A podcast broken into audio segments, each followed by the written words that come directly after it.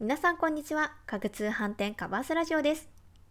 こちらの番組は家具通販専門店カバースの販売スタッフである2人が家具の基本やインテリアコーディネートをお届けする番組です。本日のパーソナリティは私ふみこが務めさせていただきます。やっとお部屋のレイアウトとかを考える余裕が出てきましていろいろと小物を買ったり収納用品を買ったりとかワクワクな反面出費がすごいことになっている毎日なんですけれどもそんなさなかこの間テレビでお部屋の風水特集をしていましてお部屋のねレイアウトとか考える時に風水って気にした方がいいのかなとなんとなく感じる機会がありました。なので本日皆様と共有したいテーマを寝室風水の丸と×にしたいなと思います。ちょっと長くなりそうなので今回は寝室風水のタブーをご紹介しまして次回寝室風水で取り入れたいことをご紹介したいと思います。なんとカバースラジオ初の2本立てになります。あの私風水なかなかねあの機会もなくよく知らなかったので一緒に皆様と勉強ができたら嬉しいです。で今回はあの第1回目で次回が第2回目とちょっとね風水続くんですけれどもぜひぜひと一緒に風水について、えっと、学んでいきましょう。でまず風水においては気が流れ込んでくる玄関エネルギーとなる食べ物を作るキッチンそして一日の疲れをリセットし新しい気を取り込む寝室の3つの場所が重要視されているそうです。で特に寝室は大型家具であるベッドを置く場所ですので寝室に風水を取り入れるならレイアウトというのは慎重にね計画したいなと思う場所だと思います。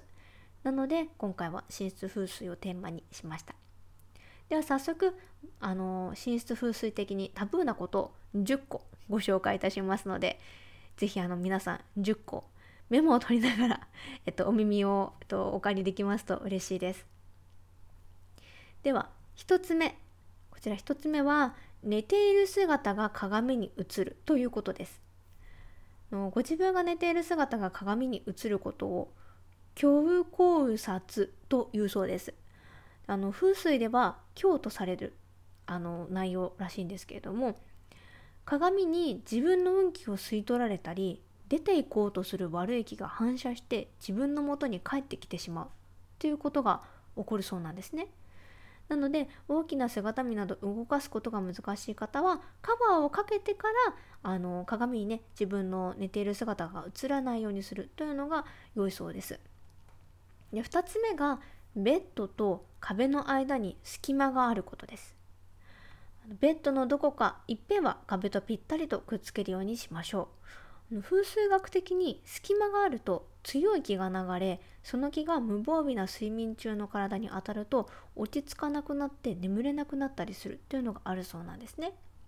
なんですけれどもあの敷布団の場合布団の場合は隙間があっても問題がないそうです。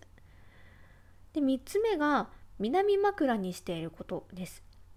風水では南というのが風水的に安眠しにくい方角とされているそうです。時にねエネルギッシュになりすぎるため興奮して熟睡できなくなるということがあるそうなんですね。あとあの地球の磁場と逆向きになるという点からも落ち着きにくく南枕というのはおすすめできません。で4つ目がドアの延長線上に頭があるということです。ドアから入った木が直接ぶつかってしまうということからドアの延長線上に頭を向けたりドアの真正面にベッドを置くということは風水ではタブーとされているそうです。どうしてもベッドのレイアウトを変えられない場合はドアにのれんをかけたりドアとベッドの間に仕切りを置くなどしてドアから直接ベッドが見えないようにすると良いと言われています。5つ目はドライフラワーを飾っていることです。ドライフラワーはお手入れも簡単でインテリアとして人気があるアイテムだと思います。なんですけれどもドライフラワーは生きている植物ではないので風水では運気が下がると言われています。寝室には生花や観葉植物など生の生きている植物を取り入れましょう。6つ目が電化製品を置いていることです。あの電化製品から出るあのなんだ電磁波。電磁波が気を乱す原因となって体の不調につながると言われています。テレビやパソコンはなるべく寝室に置かないようにしましょう。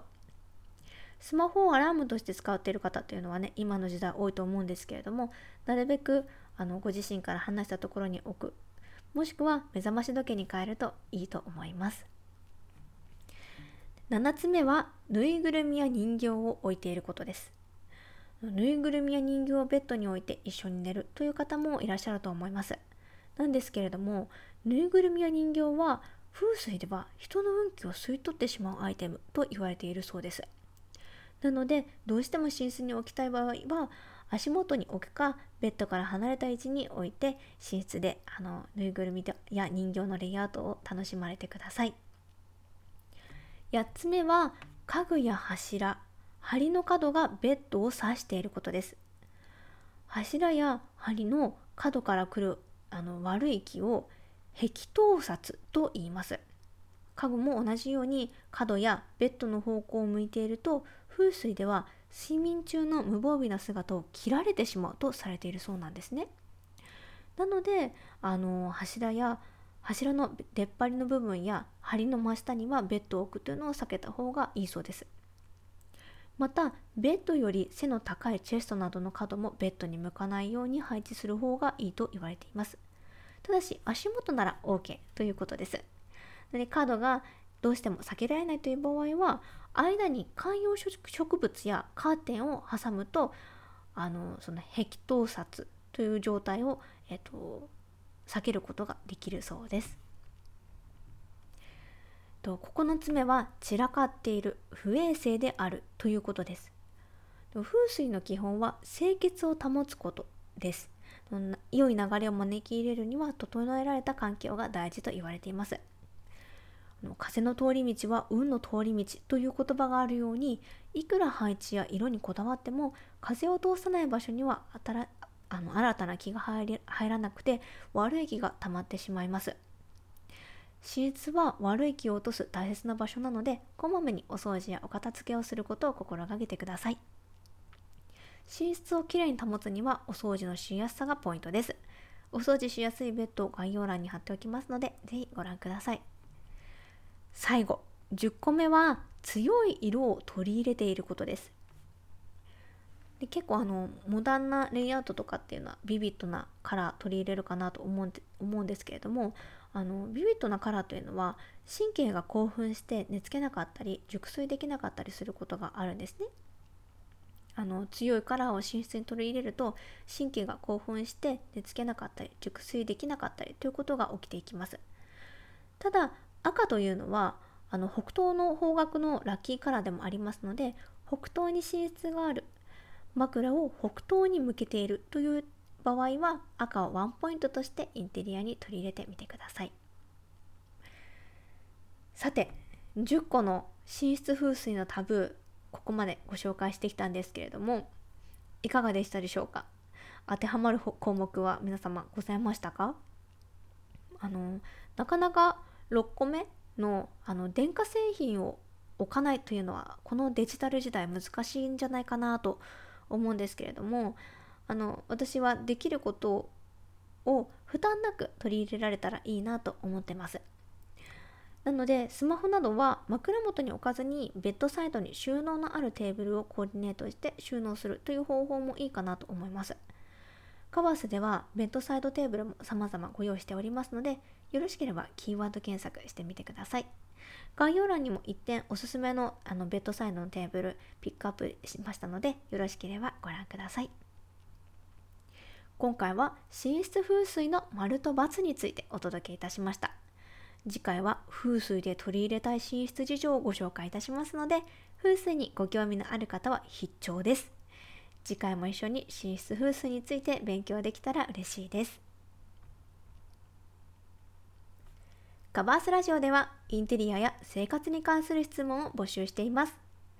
例えば、6畳ワンルームにおすすめのベッドは？ソファーやテーブルでこんな悩みがあるのだけれど、などなどお悩みや気になるテーマを教えてください。皆さんがコメントしてくださったお悩みは番組のテーマとしてどんどん採用させていただきますので、是非お気軽にお声を聞かせてください。本日もご視聴いただきありがとうございました。それではまた次回の放送でお会いしましょう。